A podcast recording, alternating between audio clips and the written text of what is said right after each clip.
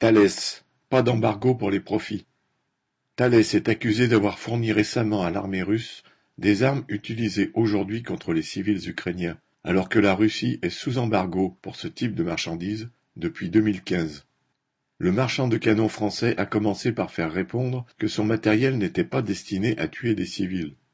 Il est bien connu que les généraux achètent des armes pour emballer des œufs de Pâques en famille. Puis l'industriel, après avoir consulté les services compétents, a répondu que les armes en question avaient été commandées avant 2015, donc avant l'embargo pour cause de rattachement de la Crimée à la Russie. Or la décision européenne était prudemment assortie d'une clause stipulant que les commandes d'armes antérieures à l'embargo devaient être honorées.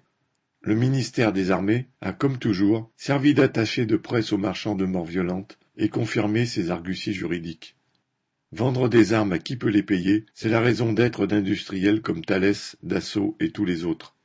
S'offusquer de certains des crimes commis avec ce matériel, c'est le rôle des moralistes à géométrie variable, compréhensif quand c'est Thalès qui fournit l'Arabie saoudite, et muet lorsqu'il équipe l'armée française.